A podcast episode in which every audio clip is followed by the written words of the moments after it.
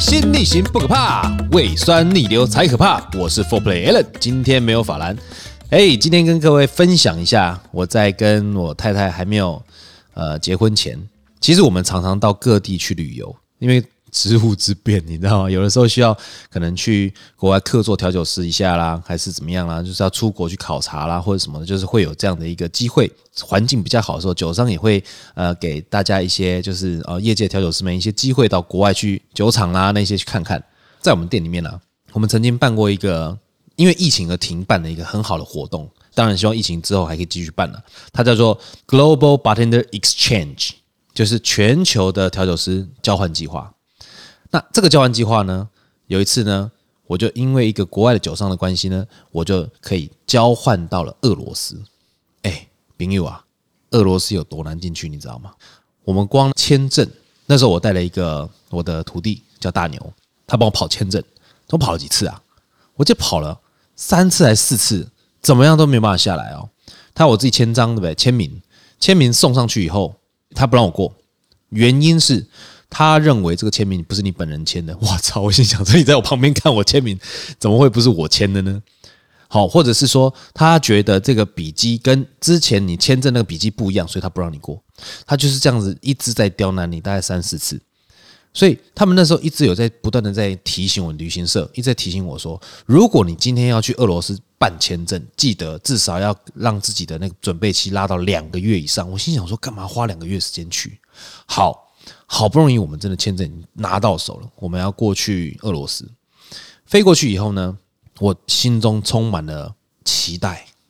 为什么？哎，没有去过哎，而且你想想看，那个地方啊，是一个应该说是非常神秘的一个地方。你想想看嘛，世界三大共产国家，一个就是俄罗斯，一个就是北韩，一个就是中国嘛，对不对？那俄罗斯没去过，我对他们那边对就只有印象就是那个长得像葫芦的那个教堂啊。好，我就去了。去了以后呢，我去参加去他们的一间酒吧，非常有名的酒吧，叫 City Space 客座。好，去客座的时候，当然大家很开心啊，等等之类。早上呢是我们的观光行程，我们自己去看一些很特别的东西啊。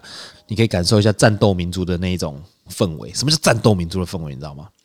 他们的酒吧在三十七楼，十秒钟能到，速度有够快，你会感觉到那种哇，那个整个蛋蛋往下沉的感觉。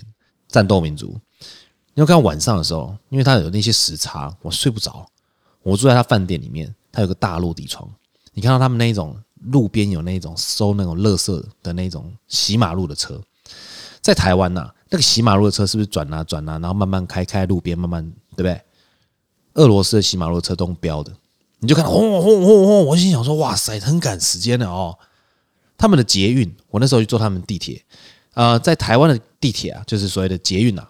是哦，哦，这样子这样前进嘛，然后你会感觉到有加速的感觉。俄罗斯直接给你贴背，他完全没给你啰嗦的，就直接从这一站到这一站直接贴背贴到底那一种。哇，你知道那种俄罗斯的那种战斗民族的那种感觉跟气势完全不一样。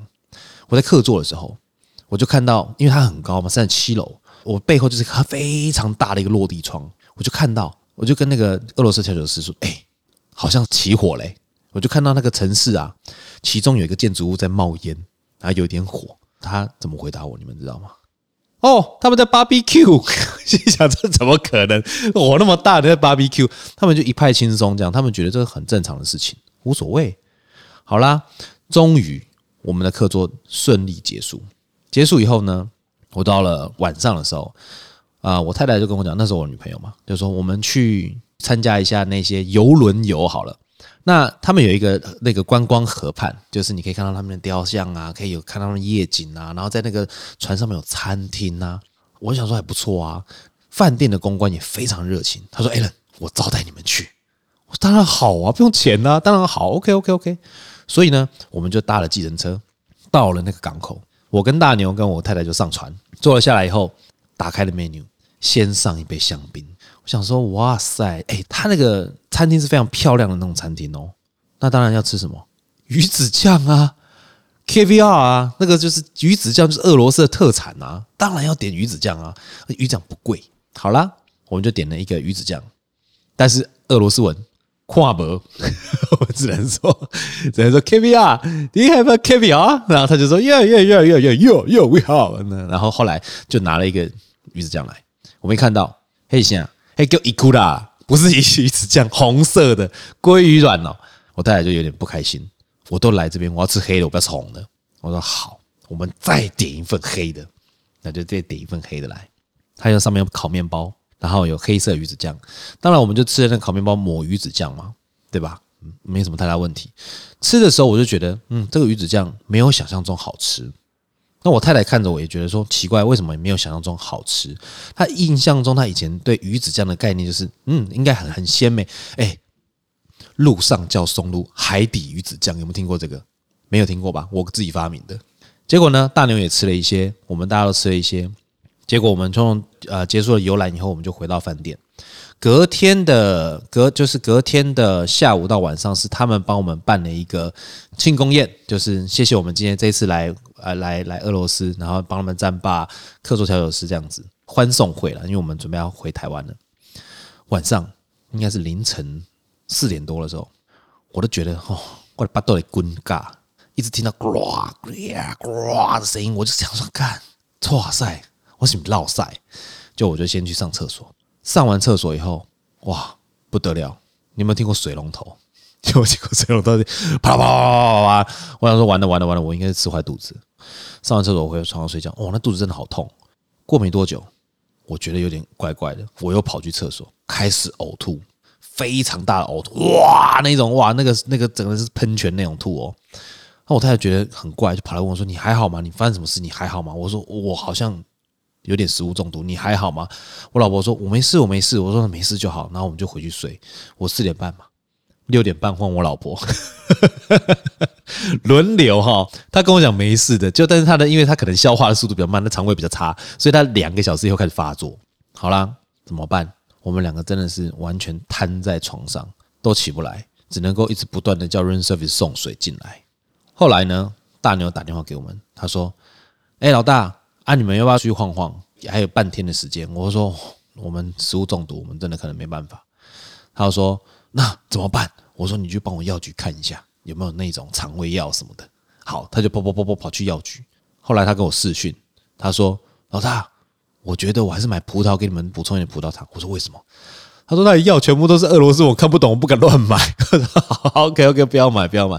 后来他就买了两串葡萄进来，在俄罗斯的最后一天晚上。我们就在床上吃葡萄度过了那一天，很可惜啊。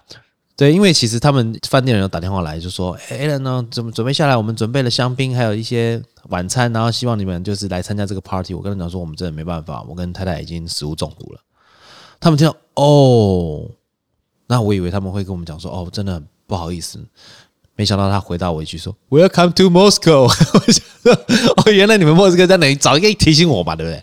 好，这就是我在国外拉肚子，然后身体不适、水土不服，甚至食物中毒的故事。那胃流人生的听众们呢？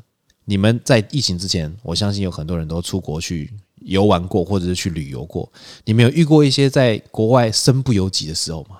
你们有遇过在国外身体不舒服的时候吗？甚至于你没有遇过在国外有什么很特别的那种经历吗？都欢迎在我们的未留人生 IG 下面跟我们分享讨论。好，我们今天的分享到这边。水星逆行不可怕，胃酸逆流才可怕。我是 Four Play Allen，今天没有法兰，我们下次见，拜拜。